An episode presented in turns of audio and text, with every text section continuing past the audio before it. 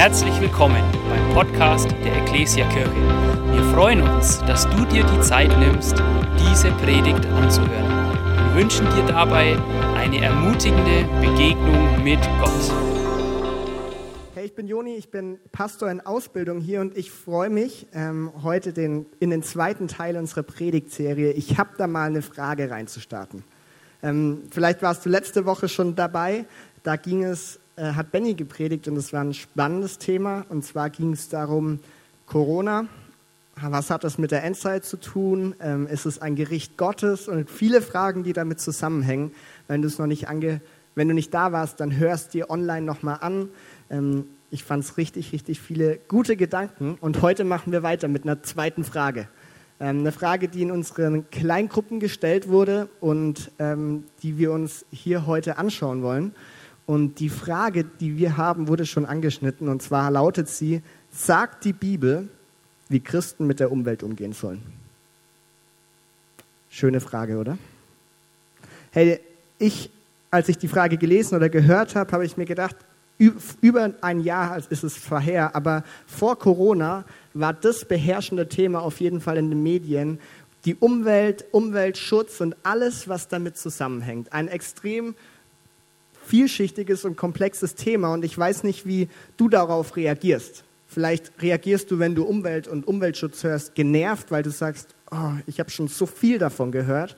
Vielleicht fühlst du dich ertappt, weil du merkst, du kennst dich in dem Thema gar nicht aus. Vielleicht bist du verwirrt, weil du nicht mehr weißt, was du denken sollst, ernüchtert oder voll motiviert, weil es deine Leidenschaft ist. Ich glaube, wir kriegen heute hier wahrscheinlich im Saal alles hin. Ich würde mich eher so bei dem ähm, bisschen genervt, aber auch ertappt einordnen, weil ich sagen muss von Anfang an, ich bin kein Experte in dem Thema. Und das ist auch hoffentlich nicht die Erwartung, die ihr an mich habt. Aber das Thema Umwelt ist extrem spannend. Ähm, wir erleben in Deutschland, dass es seit Jahren immer mehr an Stellenwert zugenommen hat und immer wichtiger, immer spannender wurde. Und ich will dir mal zeigen, wie komplex und vielschichtig dieses Thema ist. Und zwar gehören da ja tausend Sachen dazu.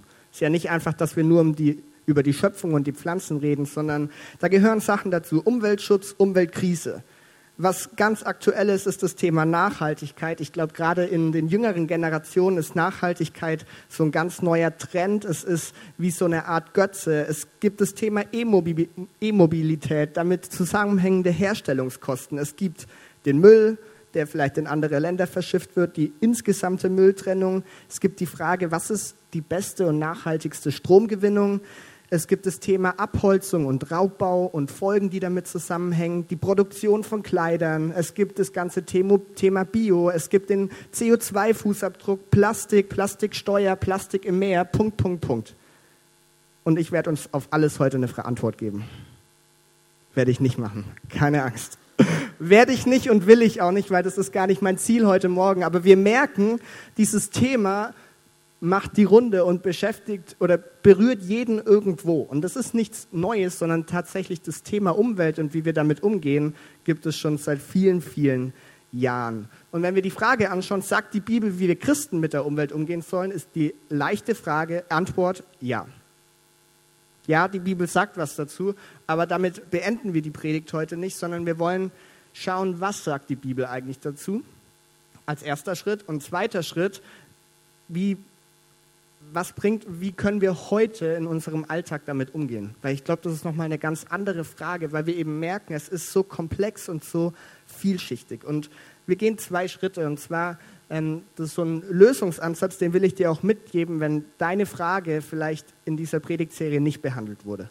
Oder wenn du eine Frage hast, die in so eine Richtung geht und du hast noch keine Antwort darauf bekommen, dann gibt es immer so zwei Schritte, die du gehen kannst. Und zwar das erste, unser Maßstab ist die Bibel wenn wir so eine, gerade die Frage, aber wenn wir grundsätzlich Fragen beantworten hier, dann schauen wir in Gottes Wort und fragen uns, was sagt die Bibel zu einem Thema? Und wenn du eine Frage hast, dann setz dich mit diesem Thema in der Bibel auseinander, les nach und aufgrund dessen wollen wir dann so eine, so eine Norm feststellen oder wollen festlegen, was die Grundlage ist, die uns die Bibel gibt.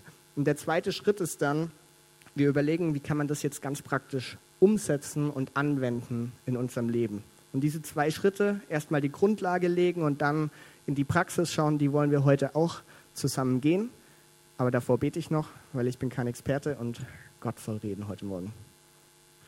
Jesus, wir danken dir, dass du hier bist und wir laden dich einfach ein. Wir beten, dass du uns offene Ohren und offene Herzen schenkst, dass wir einfach ja, hören dürfen, was, was du redest und was, ja, was, was deine Gedanken, was dein Wille zu dem Thema Umwelt sind. Ähm, ja, schenk uns einfach, dass wir echt ähm, unvoreingenommen hier in diese Predigt reingehen können und einfach hören dürfen, was, was du sagen willst. Wir laden dich ein und wir sagen als ganze Kirche Amen. Amen. Thema Umwelt, wenn wir in die Bibel schauen, werden wir so diesen Begriff, wie wir ihn heute ganz oft nennen, tatsächlich nicht so häufig lesen. Was wir aber lesen, ist ein Thema wie die Erde, die Schöpfung, Gottes Werk oder Gottes Werke und eigentlich meint alles ungefähr das, was wir auch mit dem Wort Umwelt meinen. Und wir werden mal ein bisschen reinschauen in die Bibel, was, was sagt Gott zur Schöpfung und was sagt er zu unserem Umgang damit. Und ich habe drei kurze Grundlagen. Die sind gerade die ersten zwei wirklich kurz und vielleicht klingen sie fast nicht lächerlich, aber zu einfach, aber ich glaube, sie sind wichtig, weil das ist der Punkt, von dem wir ausgehen. Und die erste Grundlage, die ich dabei habe, ist folgendes. Gott ist der Schöpfer. Gott ist der Schöpfer.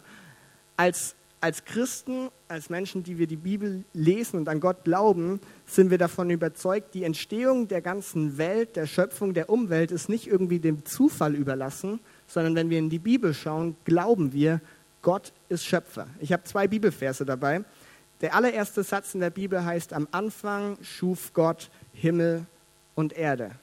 Er schuf Himmel und er schuf Erde.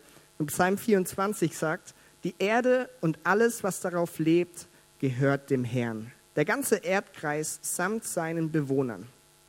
Also wir merken oder wir glauben, Gott ist Schöpfer und er besitzt diese Erde.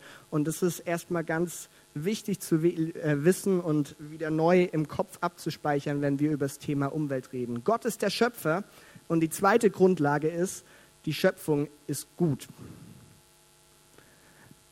Und da finde ich, den Punkt finde ich nämlich spannend, weil wenn wir die erst, das erste Kapitel in der Bibel lesen, dann lesen wir, wie Gott Himmel und Erde geschaffen hat, wie die Schöpfungsgeschichte abgelaufen ist. Und ich habe so gemerkt, als ich darüber nachgedacht habe, ganz oft legen wir den Fokus auf den sechsten Tag der Schöpfung.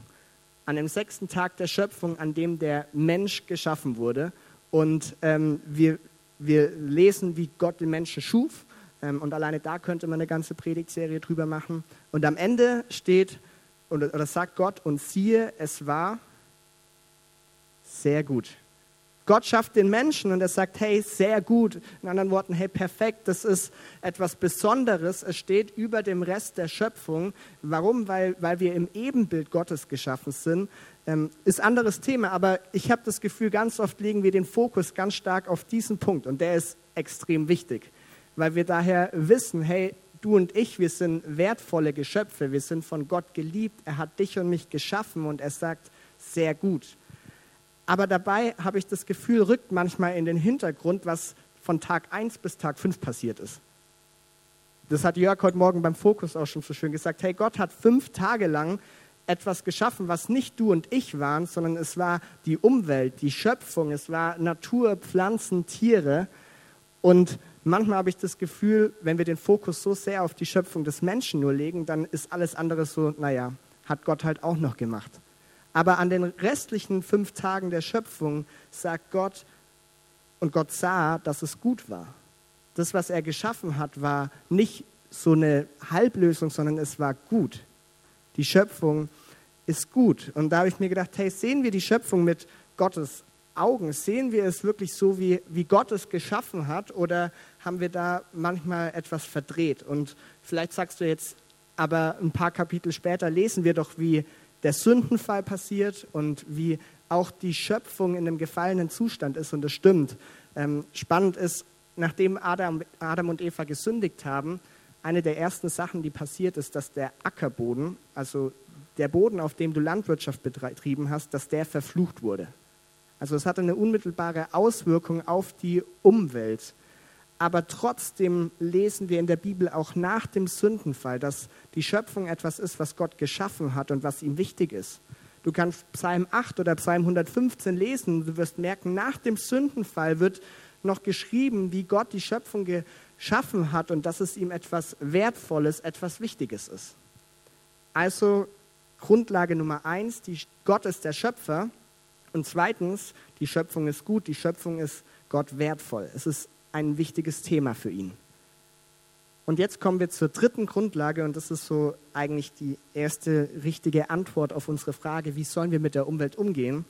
Und zwar heißt der Punkt, die Grundlage, der Mensch ist Verwalter der Schöpfung. Der Mensch ist Verwalter der Schöpfung. Wenn wir über dieses ganze Thema reden, haben du und ich einen Auftrag. Und den lesen wir mal in 1. Mose 1, 26 bis 28. Und zwar heißt es da, und Gott sprach, lasst uns Menschen machen, ein Bild, das uns gleich sei, die da herrschen über die Fische im Meer und über die Vögel unter dem Himmel und über das Vieh und über alle Tiere des Feldes und über alles Gewürm, das auf Erden kriecht. Und Gott schuf den Menschen zu seinem Bilde, zum Bilde Gottes schuf er ihn und schuf sie als Mann und Frau. Und Gott segnete sie und sprach zu ihnen, seid fruchtbar und mehret euch und füllet die Erde und macht sie euch untertan und herrscht über die Fische im Meer und über die Vögel unter dem Himmel und über das Vieh und über das Getier, das auf Erden kriecht. Gott schafft den Menschen und dann sagt er ihm, seid fruchtbar, mehret euch, füllet die Erde, macht sie euch untertan und herrscht. Macht sie euch untertan und herrscht und das ist der sogenannte Herrschaftsauftrag, den Gott hier an die Menschheit, an den Menschen ausspricht. Der Gott setzt den Menschen, setzt dich und mich in seiner Schöpfung ein, um etwas zu tun, um, etwas, um einem Auftrag nachzugehen. Und dieser Auftrag heißt, dass wir als Verwalter eingesetzt sind, dass wir gute Verwalter über diese Schöpfung sein sollen. Was die Bibel hier schreibt, ist untertan machen und herrschen. Und wenn man das vielleicht jetzt so liest im Deutschen, könnte man denken, okay, das klingt ähm, irgendwie sehr aggressiv oder dominant. Ähm, ist es eine Berechtigung, dass wir mit der Schöpfung machen dürfen, was wir wollen? Nicht unbedingt. Und zwar äh, schon an der Folie, ähm, wenn wir den hebräischen Text anschauen, und zwar das Alte Testament wurde ursprünglich auf Hebräisch geschrieben, ähm, finden wir manchmal Dinge heraus, was wir in der deutschen Übersetzung so nicht sehen, weil der hebräische Text noch oft viel konkreter und viel komplexer wird und viel mehr Farbe ins Spiel bringt, um zu zeigen, was diese Worte eigentlich bedeuten, was hinter diesem Auftrag steckt. Und diese zwei Worte, untertan machen und herrschen, ähm, seht ihr hier, heißen im Hebräischen Kabash und Radat. Das kann man gleich wieder vergessen, aber ich will nur zeigen, dass das der, woher es eigentlich kommt, ist. Und das Wort untertan machen wird übersetzt mit unter die Herrschaft stellen, sich kümmern, sich etwas unter die Füße nehmen und etwas, mit etwas so umgehen, zum Beispiel mit der Umwelt so umgehen, dass daraus etwas entstehen kann, etwas wachsen kann, daraus etwas herauskommt. Und was dieses Wort meint, wenn sie sagt, wir sollen uns die Umwelt, die Schöpfung untertan machen, bedeutet es weise Kontrolle über etwas ausüben. In Weisheit über etwas Kontrolle ausüben. Also nicht einfach nur, wie wir halt wollen und es ist ganz egal, sondern mit Weisheit, überlegter Umgang, sich kümmern. Und was sogar in diesem Wort mit drinsteckt, was ich interessant finde, ähm, ist, dass, dass es auch bedeutet, wir dürfen aus der Erde, die wir uns untertan machen, Ressourcen erschließen und sie auch zu nützlichen Gütern produzieren. Also wir sollen die Welt nicht, die Schöpfung nicht einfach so lassen, wie sie ist, sondern wir dürfen damit auch etwas tun. Aber wichtig dabei, in weißer Kontrolle. Also nicht einfach kreuz und quer, sondern sich darum kümmern und das mit, einem guten, mit einer guten Motivation. Und das zweite Wort, Radar, herrschen, bedeutet auch sich kümmern, es heißt regieren und herrschen. Und was da gemeint ist, wenn du dir mal einen König vorstellst, der regiert, er regiert über sein Volk, dann betont dieses Wort herrschen hier den Schutz für deine eigenen Untertanen. und nicht deren Ausbeutung. Es geht nicht darum, dein eigenes Volk irgendwie klein zu halten und auszubeuten, sondern du sollst es schützen und gut mit diesem Volk umgehen. Unterdrücken sollst du, wenn dann andere Völker, aber nicht die, die dir untertan sind. Und wenn wir das auf diese Situationen ähm, übertragen, bedeutet das auch für uns, wir sind als Verwalter für die Schöpfung eingesetzt und wir sollen gut mit ihr umgehen, wir sollen für den Schutz sorgen und nicht für die Ausbeutung. Ein Pastor hat mal gesagt zu diesem Wort, es ist ein schützendes und fürsorgliches Umherziehen des Hirten mit seiner Herde. Schützend und fürsorglich. Und ich habe mir gedacht, das kann man, dieses Herrschen kann man auch mit Gott vergleichen. Gott hat absolute Herrschaftsgewalt. Ähm, er kann herrschen, er ist Gott und das tut er, aber er tut es liebevoll. Und ich glaube auch so, wenn die Bibel hier sagt, wir dürfen herrschen über die Umwelt, dann ist das etwas, was Gott uns anvertraut, aber es soll liebevoll geschehen und nicht so, dass wir es aus, ausnutzen. Es ist kein Knechten, sondern ein gutes Regieren. Und das sind die, diese zwei Worte, die die Bibel hier nennt. Und ich finde, das bringt ein bisschen mehr Farbe ins Spiel, weil wir merken, okay, es ist nicht einfach nur, ich herrsche jetzt, sondern es geht, da steckt ganz viel drin. Man soll sich kümmern, es ist fürsorglich, es ist Schutz, aber auch Nutzen. Und das bedeutet dieses Verwaltersein. Ähm, findest du auch im Neuen Testament. Jesus hat ein paar Gleichnisse, wo es um Verwalter geht, wo Menschen etwas anvertraut wird. Und immer wenn die Bibel von Verwaltern spricht, ist ein guter Umgang mit etwas gewünscht. Kein zerstörerischer Umgang, sondern ein guter Umgang. Und man wünscht sich, dass du mit dem, was dir anvertraut ist, gut umgehst, dass du auch wirtschaften darfst, dass du etwas vermehren darfst, aber es soll kein zerstörerischer Umgang werden. Und dieser Auftrag, den kriegen wir als Menschen. Ähm, und ich habe es vorher schon gesagt, Psalm 8, das gilt auch nach dem Sündenfall. Nach dem Sündenfall wünscht sich, Sündenfall wünscht sich Gott immer noch, dass wir mit dieser Umwelt so umgehen. Was mir da noch wichtig ist, der Mensch ist Verwalter der Schöpfung. Ähm, du darfst mal zu Hause Kolosser 1 und Hebräer 1 nachlesen. Das können wir nicht alles hier bearbeiten. Aber da wird eine Sache deutlich, und zwar der Mensch ist Verwalter, aber Gott ist immer noch Besitzer und vor allem Erhalter der Schöpfung. Wir haben eine klare Verantwortung, die wir bekommen haben. Wir sollen gut mit der Schöpfung umgehen, die uns anvertraut ist, so gut es uns möglich ist. Aber das Wichtige ist, Gott ist immer noch im Spiel und zwar ist er der Besitzer dieser ganzen Erde. Es gehört ihm. Er hat uns nur Verantwortung abgegeben aber am Ende ist er derjenige, der vor allem für den Erhalt dieser Erde zuständig ist. Wenn du mal nach dem Sündenfall liest, spricht Gott auch nochmal zu den Menschen und sagt, hey, du sollst bebauen und bewahren, aber es wird auch da deutlich, Gott ist derjenige, der am Ende alles in der Hand hält. Kolosser 1,15 heißt, dass Jesus über dieser Schöpfung steht, dass er der Erhalter ist. Und ich glaube, da dürfen wir uns in Erinnerung rufen, dass wir diese Jobs nicht verdrehen dürfen. Dass wir wissen, wir sind Verwalter, aber nicht am Ende die, die komplett über die Schöpfung stehen, sondern da ist Gott. Weil wenn wir die Jobs vertauschen, dann führt es zu einer riesigen Selbstüberschätzung unsererseits. Weil wir, und es wird gefährlich, warum? Weil wir plötzlich aus unserer Rolle, Rolle als Geschöpf heraustreten und die Rolle des Schöpfers einnehmen weil wir plötzlich uns als Schöpfer verhalten, aber den Erhalt der Schöpfung, den Besitz dieser Erde steht alleine Gott zu.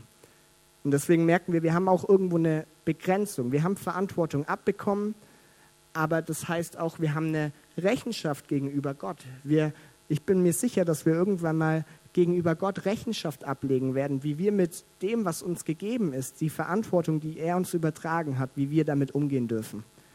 Und ich glaube, diese Punkte sind gut zu behalten. Das ist kein, dieser Auftrag, den Gott uns gibt, das ist keine Lizenz zur Ausbeutung und zum Umgang ganz, wie wir wollen. Der Mensch ist Verwalter der Schöpfung. Und das sind die drei Grundlagen. Wir könnten noch viel mehr legen. Wir könnten, ich habe es angeschnitten, noch viel mehr darüber reden, dass die Schöpfung gefallen ist. Wir kennen aus dem Neuen Testament, dass die Schöpfung sich auch nach Erlösung sehnt und noch vieles mehr aber das sprengt den Rahmen. Ich glaube, diese Grundlagen sind erstmal gut. Gott ist der Schöpfer, die Schöpfung ist gut, sie ist Gott wertvoll. Und du und ich, wir haben einen Auftrag, wir sollen mit der Umwelt in einer gewissen Weise umgehen, und zwar als gute Verwalter. Und ich habe drei Beispiele oder zwei Beispiele, um zu zeigen, das war nicht nur eine schöne Theorie, die es im Alten Testament gab, sondern das war tatsächlich auch Praxis. Das war etwas, was sich auf den Alltag ausgewirkt hat. Und vielleicht sind es, ich habe drei Bibelstellen dabei, die du vielleicht so noch, noch nicht so oft gelesen hast. Ähm, aber ich fand die mal für heute interessant, um zu zeigen, das hat Auswirkungen. Und zwar sind es verschiedene Gebote oder Anweisungen, die Gott dem Volk gegeben hat. Und wir fangen mal an. Die ersten zwei sind so aus dem Bereich Landwirtschaft. Und zwar sagt da Gott einmal, aber im siebten Jahr soll das Land einen Sabbat haben, ein Ruhejahr, einen Sabbat für den Herrn. Dann sollst du dein Feld nicht bestellen und deinen Weinberg nicht beschneiden.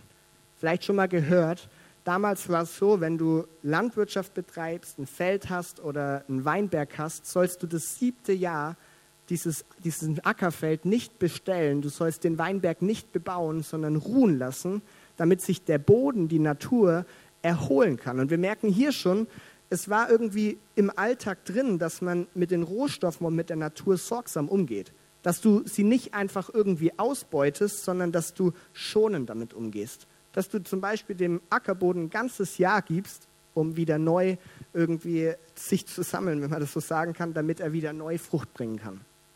Zweites Beispiel, 5. Mose, du sollst dem Ochsen, der da drischt, nicht das Maul verbinden. Damals hat man Korn oder Getreide gedrischt. Ähm, und es war so, du hattest einen, einen, Mühlstein aufs Feld gestellt oder hattest einen Mühlstein und da hing ein, war ein Ochse dran gekettet und der ist dann immer so im Kreis gelaufen und ist dann auf das Korn getreten, damit es ge, geteilt wird.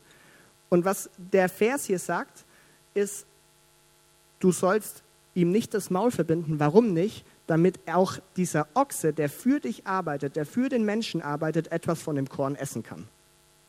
Und wir merken, das war etwas, was in die, das war ein Gebot, was Gott sich von dem Volk gewünscht hat, wo man merkt, der Mensch soll nicht knausrig mit dem, was er hat, umgehen, sondern selbst ein Ochse, selbst das Arbeitstier, das du hattest, soll von dem Essen was bekommen. Du sollst damit gut umgehen. Wir merken Auswirkungen im Alltag. Und ein drittes Beispiel, das ist mein Lieblingsbeispiel, ähm, 5. Mose, heißt es, wenn du unter, also es ist alles Altes Testament, es haben sich im Neuen Testament manche Dinge geändert vielleicht und sind nicht mehr so übertragbar, aber ich will zeigen, dass es im Leben sichtbar wurde. Und hier heißt es, wenn du unterwegs zufällig ein Vogelnest auf einem Baum oder auf der Erde mit den Jungen oder Eiern, oder Eiern findest und die Mutter sitzt auf dem Jungen oder den Eiern, dann darfst du nicht die Mutter mit dem Jungen wegnehmen. Die Mutter musst du fliegen lassen, die Jungen kannst du dir nehmen. Dann wird es dir gut gehen und du wirst lange leben. Wenn damals jemand durch den Wald spaziert ist und hat irgendwo plötzlich ein Vogelnest gesehen, wo die Vogelmama drin war, mit Eiern oder kleinen Jungen, war, sagt diese Stelle, hey, du darfst die Mama nicht wegnehmen. Okay, die kannst du nicht einfach nehmen und machen, was du willst. Was du aber, wenn dann machen darfst, ist, darfst, ist, dass du die Jungen nehmen darfst oder die Eier nehmen darfst, die Mutter aber nicht. Warum? Weil da viel, viel dahinter steckt. Einmal steckt ganz klar dahinter, es war wichtig, die Tierwelt, die Umwelt zu achten. Und warum durfte man die Mama nicht wegnehmen, die Küken aber schon? Ich finde, da werden zwei Sachen deutlich. Einmal, man sollte sicherstellen, dass sich die Tierwelt weiterhin reproduzieren kann. Deswegen durftest du die Mama, die dafür verantwortlich war, nicht wegnehmen, weil die sollte weiterhin den Job haben, die Möglichkeit haben, zu, dafür zu sorgen, dass eine Tierart vielleicht nicht ausstirbt oder was weiß ich. Und zweitens merken wir, der Mensch, Mensch durfte trotzdem, hatte trotzdem das Recht, zum Beispiel die Eier oder die Jungen zu nehmen. Und da merken wir, ah, der Mensch, Mensch ist Verwalter und er steht über der Schöpfung. Er darf etwas von der Umwelt auch nutzen und damit machen, aber wichtig ist, dass das immer achtsam geschieht. Dass das in Weisheit geschieht und nicht einfach nur Ausbeutung, Ausbeutung, Ausbeutung und am Ende ist nichts mehr übrig. Und was ich spannend finde, bei diesem Vers ganz am Ende steht, dann wird es dir gut gehen und du wirst lange leben. Das ist eine Verheißung, die hier steht, über so einem alltäglichen, einfachen Gebot. Es geht nur darum, wie du mit einem Vogelnest und mit Tieren umgehst, aber es steht drunter, dann wirst du, dann wird es dir gut gehen und du wirst lange leben. Da merken wir, hey, das war etwas Wichtiges. Das war Gott wichtig, da war Wert darauf. Und da könnten wir jetzt noch ganz viel weitermachen. Es gibt ein cooles Beispiel, wie man mit, mit Holzabbau umgeht, aber da können wir heute leider nicht mehr reingehen. Aber wir merken, es war nicht nur schöne Theorie, sondern es hatte Auswirkungen im Alltag. Und wenn wir das jetzt so haben, Gott der Schöpfer, Schöpfung ist gut und wertvoll und wir haben den Job, gute Verwalter zu sein, ist jetzt natürlich die Frage, wie machen wir das heute oder was können wir uns dafür heute noch merken oder abschauen? Und ich will es vorneweg sagen, ich werde nicht ins Detail gehen und ich werde viele Fragen nicht beantworten. Ich werde nicht sagen, ob wir uns alle E-Autos kaufen sollten oder nicht. Ich werde auch nicht sagen, wie wir am besten Abholzung und Raubbau bekämpfen können, weil das sind so detaillierte Sachen, die irgendwo in der Tiefe schlummern, aber wo ich kein Experte bin, wo ich mir nicht anmaßen will zu wissen, was der einzig richtige Weg ist und vor allem ist es nicht mein Ziel für heute Morgen. Mein Ziel ist, dass ich ähm, uns jetzt noch drei Tipps mitgebe, die uns, glaube ich, helfen, gute Verwalter heute in dieser Zeit zu sein. Mein, mein Wunsch ist es mit diesen drei Tipps, dass, dass dieses Thema Umwelt und die Umwelt, die anscheinend Gott wichtig ist, dass sie auch in unserem Leben, in deinem und in meinem Alltag Auswirkungen hat, so wie es damals auch war.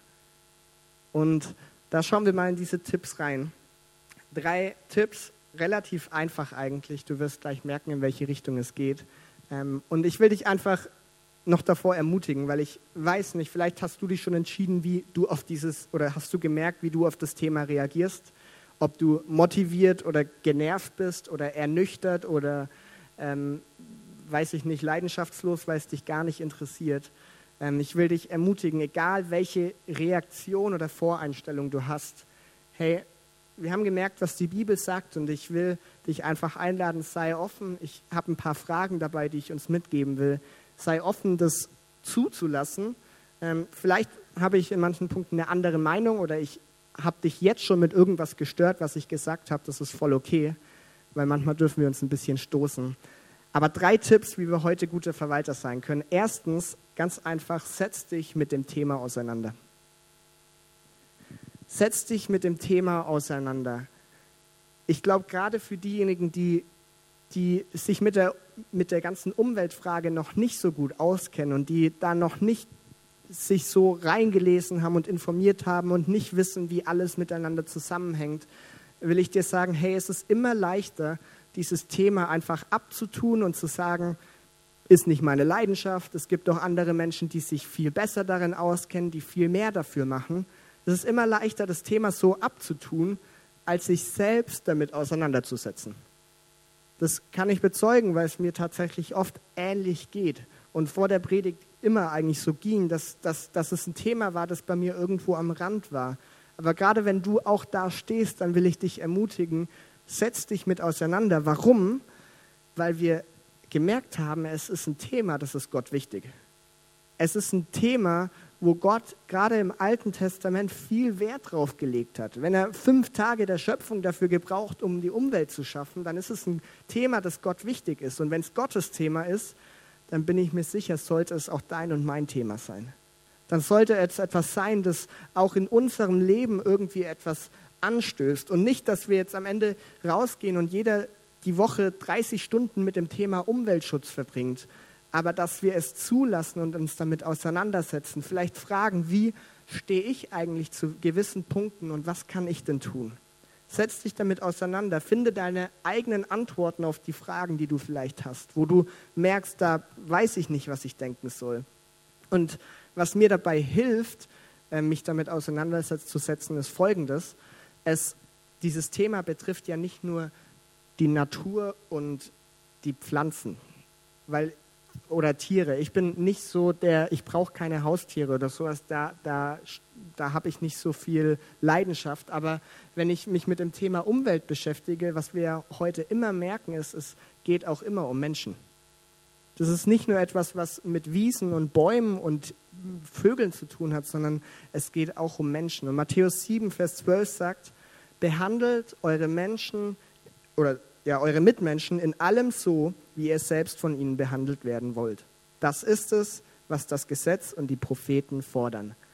Das ist so die goldene Re Regel, die Jesus hier genannt hat. Hey, behandle die Mitmenschen so, wie du auch selbst von ihnen behandelt werden willst. Und ich denke mir, hey, das ist ein, eine gute Motivation, sich mit dem Thema Umwelt auseinanderzusetzen. Warum? Weil wir wissen, dass heutzutage der, das ganze Thema Umwelt und die Folgen davon, dass es eigentlich fast immer auch sich auf Menschen auswirkt und das leider in keiner guten und positiven Weise, sondern wir lesen viel von Armut, von schlechten Arbeitsverhältnissen, wir lesen von ähm, Lebensräumen, die vielleicht begrenzt werden, von Abholzung, von gesundheitsschädlichen Folgen. So viele Punkte, die mit Menschen zu tun haben. Und ich glaube, alleine dieser Punkt hat motiviert mich, mich mit diesem Thema auseinanderzusetzen, weil ich weiß, es geht nicht nur um eine grüne Wiese, sondern da hängen wir als gesamte Menschheit mit drin. Und es ist ein komplexes und vielschichtiges Thema, aber gerade deshalb ist es wichtig, sich mit auseinanderzusetzen, um überhaupt mal zu verstehen, wer steht denn da am Ende von der Kette. Wenn ich jetzt hier irgendwo in Deutschland irgendetwas kaufe oder mache, mal zu überlegen, was hat es für Folgen und wo betrifft es vielleicht Menschen, wo betrifft es die Umwelt. Setz dich mit auseinander und wie machen wir das? Ich habe schon gesagt, sich informieren, aber auch ganz praktisch einfach mal die Frage zu stellen, was kann ich tun? Was kann ich in diesem Thema eigentlich tun? Und das will ich, egal ob du dich mit dem Thema schon auseinandergesetzt hast oder nicht, will ich dir die Frage heute mitgeben. Wenn Gottes Thema so wichtig ist, was bedeutet das für deinen Umgang mit der Umwelt? Wo gibt es vielleicht Punkte in unserem Lebensstil, die wir mal hinterfragen sollten? Was bedeutet das vielleicht für meinen Konsum? Wir leben in, in Deutschland, in der westlichen Kultur, wir leben absoluten Luxus und haben Überfluss ohne Ende. Und mal zu fragen, hey, wenn dieses Thema Gott so wichtig ist und ich merke, das sind manche Punkte, die vielleicht spannend sind, was bedeutet das für meinen Konsum?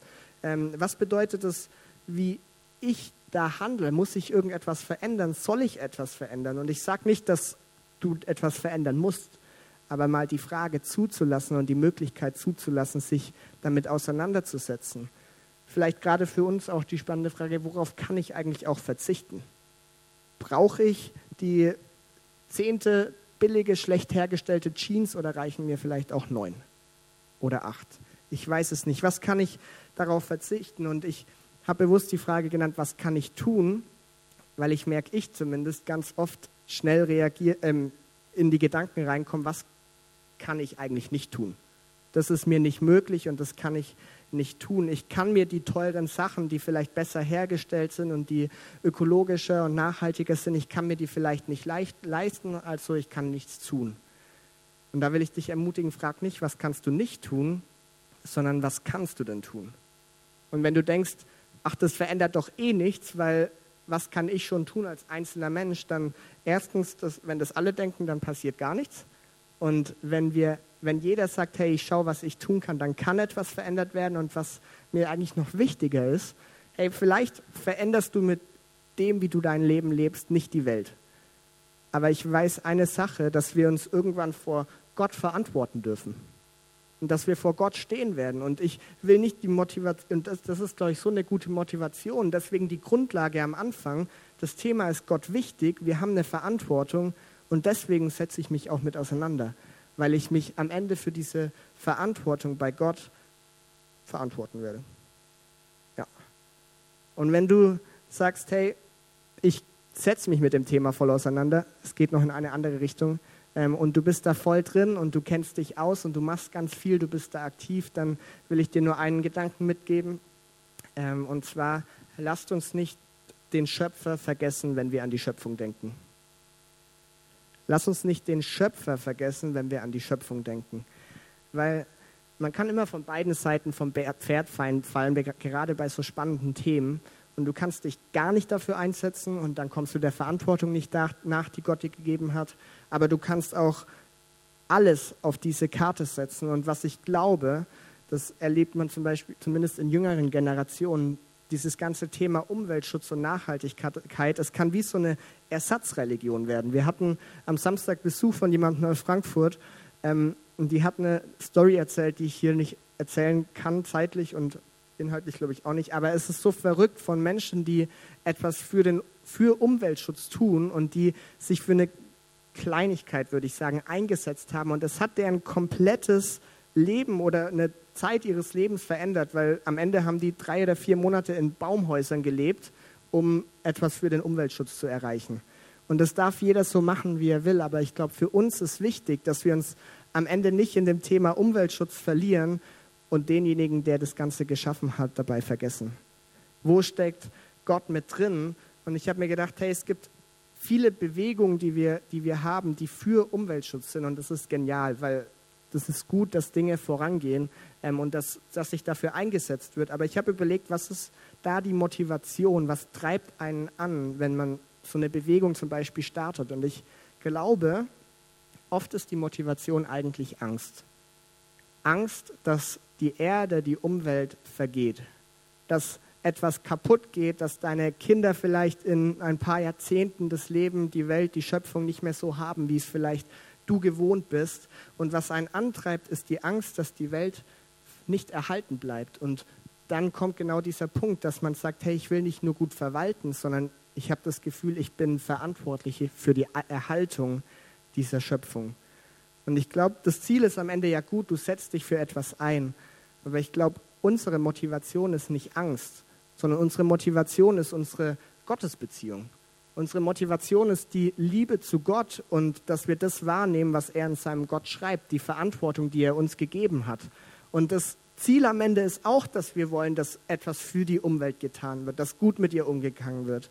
Aber die Motivation, der Ausgangspunkt ist nicht Angst, weil wir denken, sonst haben wir keinen Lebensraum mehr, sondern der Ausgangspunkt ist, dass wir die richtigen Verhältnisse kennen und wissen, was Gott sich von uns wünscht und dass er diese Schöpfung liebt. Und das will ich dir mitgeben. Erster Tipp, das war der längste, setz dich mit dem Thema auseinander. Und noch zwei kürzere. Der zweite ist, verabsolutiere deinen Weg nicht. Verabsolutiere deinen Weg nicht. Ähm, wir haben gemerkt, das ist ein spannendes Thema und da kann jeder anders drüber denken. Und spannende Themen führen ganz oft zu Spannungen zwischen Menschen. Ich glaube, das haben wir im letzten Jahr oft genug erlebt. Thema Corona, Thema Impfungen. Du jeder denkt irgendwie unterschiedlich. Es kann auch gut sein, dass du heute neben jemandem sitzt, der vielleicht über das Thema Umweltschutz anders denkt als du. Und da könnten vielleicht Spannungen auftreten. Und ich glaube, das ist okay und in Ordnung. Und mir ist wichtig, dass, dass, dass wir unseren eigenen Weg, so wie wir unser Leben leben, was wir kaufen, was wir nicht kaufen, nicht verabsolutieren, den Weg nicht zum Gesetz für andere machen. Warum nicht? weil das ganz schnell die Gefahr mit sich bringt von Stolz und von Selbstgefälligkeit.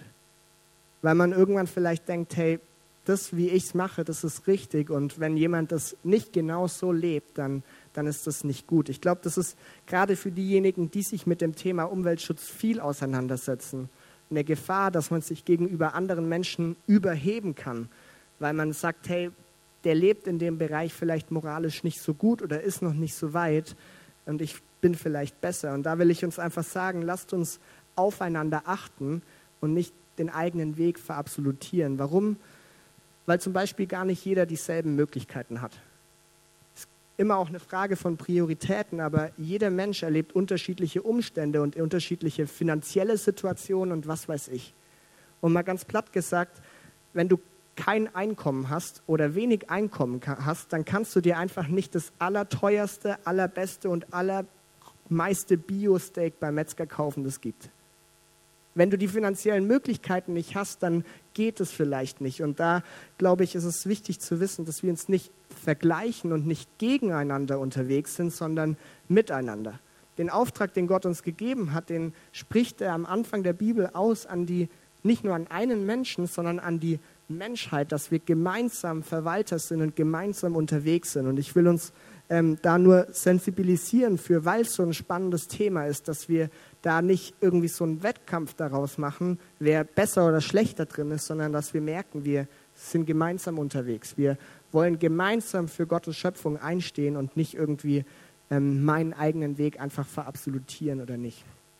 Und das führt zu meinem letzten Punkt und die Band darf noch nicht nach vorne kommen, aber ich hole euch gleich. Ähm, der letzte Punkt heißt nämlich, das Herz des Problems. das Herz des Problems und ähm, zwar glaube ich, das Herz des Problems ist ein Problem des Herzens.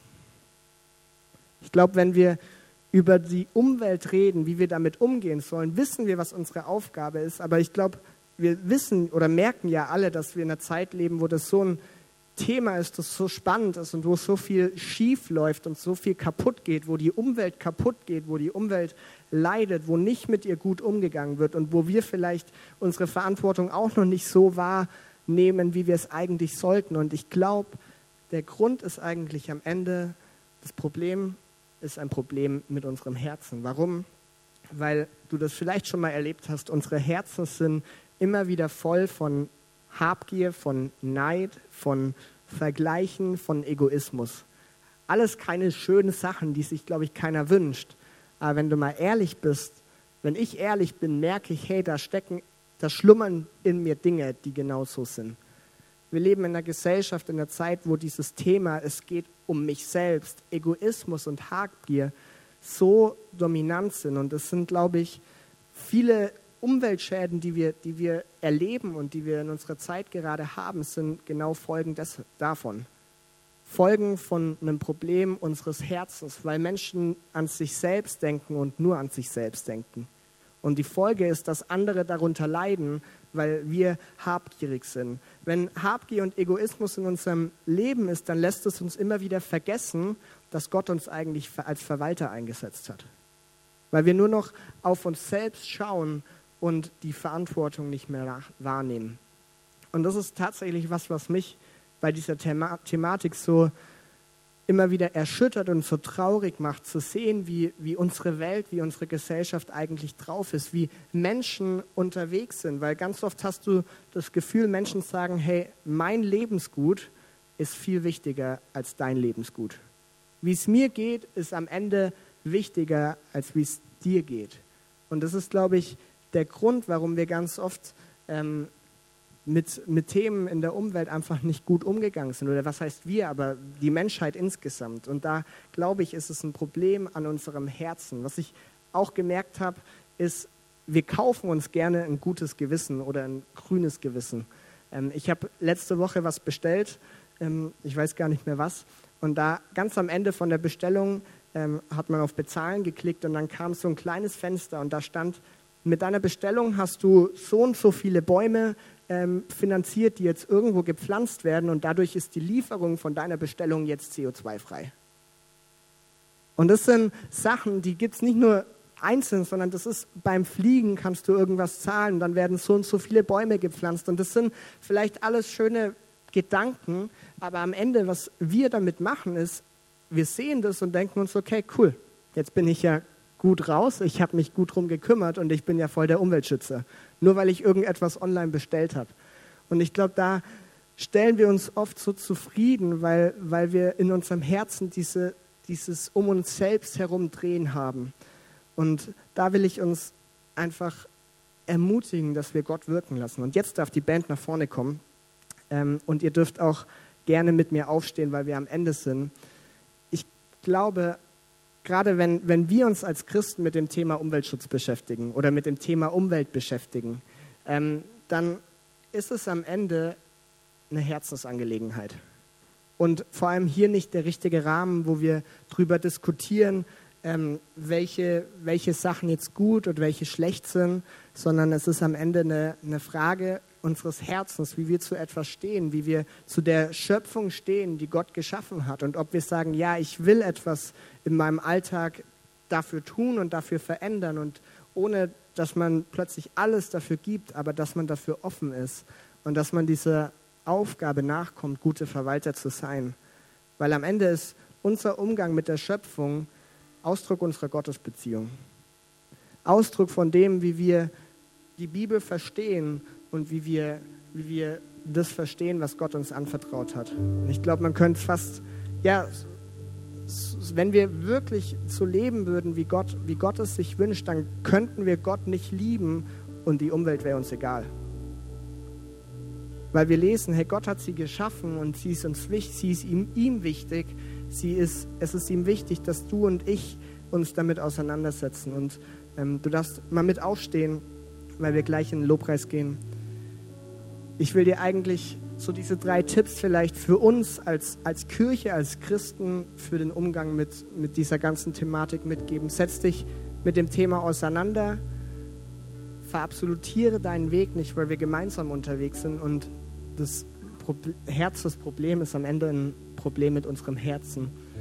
Und ich will dich einfach ähm, ja, dir, dir diesen Gedanken mitgeben oder diese Ermutigung, diese Aufgabe vielleicht auch. Hey, setz dich mit deinem Konsum, mit dem, wie du mit der Umwelt umgehst, setz dich doch damit mal auseinander. Ohne dass danach bahnbrechende Veränderungen kommen müssen. Aber ich glaube, diese, dieses Zulassen und zu sagen, hey, ich schau mal, ich reflektiere mal über mein Leben und schau mal, wie ich eigentlich lebe, ob ich die Umwelt eigentlich so ehre und so mit ihr umgehe, wie Gott sich wünscht. Ich glaube, das verändert ganz viel in unserem Herzen. Und wir können mal die Augen schließen.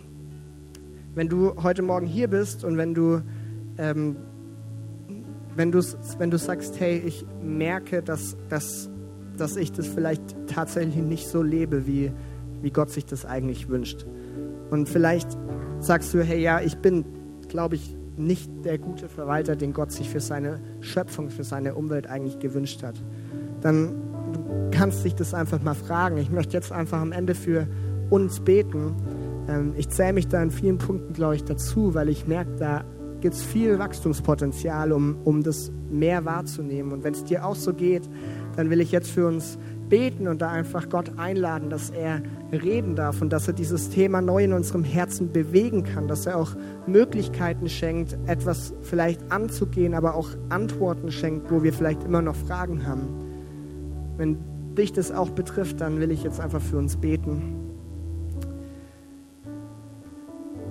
Jesus, wir danken dir, dass du hier bist und wir danken dir für dein Wort und was wir ja darin lesen dürfen, dass wir dadurch einfach immer wieder neu sehen dürfen, was dein Herzschlag ist.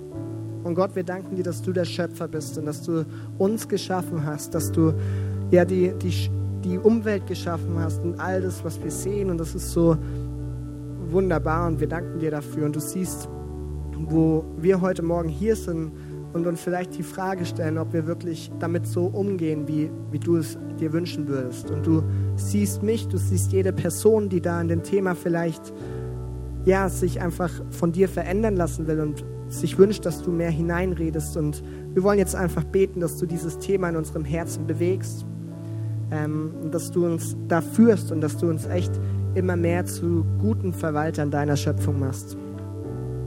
Dass du uns ja auch Antworten schenkst auf Fragen, die wir irgendwie haben, wo wir nicht wissen, wie wir handeln sollen, wie wir richtig mit etwas umgehen sollen. Jesus, wir wollen dich groß machen, dich ehren, auch in dem, wie wir mit dieser Verantwortung umgehen. Und darum beten wir einfach, rühr du unser Herz an, nimm du Habgier oder Egoismus weg, nimm du die Dinge weg, die sich vielleicht nur um uns selbst drehen, damit wir andere Menschen und diesen Auftrag einfach wahrnehmen können.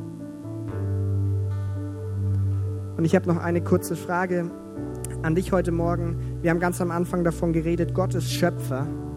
Und das ist so genial, weil wir glauben, dass Gott ein guter Gott ist, der dich und mich geschaffen hat und der, der dich liebt, der, der sagt, du bist wertvoll, der gesagt hat, hey, sehr gut. Und wenn du heute Morgen hier bist und, ähm, und sagst, hey, ich kenne diesen Schöpfer noch gar nicht. Ich, ich finde das Thema vielleicht umweltspannend, aber diesen Gott, diesen Schöpfer, der persönliche Beziehung zu einem Menschen haben will, den kenne ich noch gar nicht, dann will ich, äh, während unsere Augen zu sind, dir einfach die Möglichkeit geben, diesen Schöpfer kennenzulernen, diesen Gott kennenzulernen. Weil es ist ein lebendiger Gott und wir glauben, Jesus, dass er am Kreuz für dich und für mich gestorben ist. Für, für all die Dinge in unserem Leben, für die Sünde, für das, was wir getan haben, was Gott nicht gefällt, wo wir gegen Menschen etwas Böses getan haben. Gott ist dafür gestorben, damit du und ich mit ihm leben können. Und wenn du sagst, ich will diesen Schöpfer heute Morgen kennenlernen, während unsere Augen geschlossen sind, darfst du jetzt einfach kurz deine Hand heben als Zeichen für nicht für mich, sondern für dich selbst, um aktiv etwas zu zeigen und Gott zu zeigen, ja, ich möchte einen Schritt auf dich zugehen.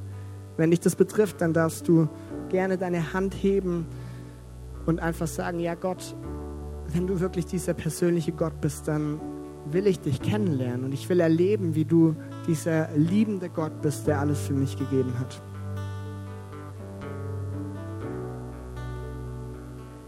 Herr Jesus, ich danke dir für jede Hand, die gerade nach oben gegangen ist und für jedes Herz, das sagt, ja, Schöpfer, ich will dich kennenlernen und ich will dich kennenlernen, liebender Gott. Und wir beten, dass du die Personen anrührst und dass sie erleben dürfen, dass er das der beste Weg ist, den man gehen kann, dich kennenlernen und Beziehung mit dir leben. Danke, dass du gut bist. Segne du diese Menschen, dass sie erleben, wie du in ihr Leben hineinsprichst.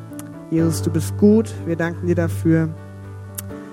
Amen. Und lasst uns doch mal für jede Person einfach einen Applaus geben. Amen.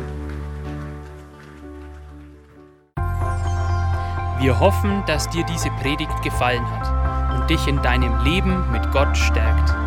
Außerdem wollen wir dich gerne besser kennenlernen. Dazu bist du herzlich eingeladen, unsere Sonntagsgottesdienste um 9.30 Uhr und 11 Uhr zu besuchen. Schau doch mal auf www.ecclesia-rot.de vorbei oder auf den sozialen Medien unter Ecclesia Rot. Wir freuen uns auf dich.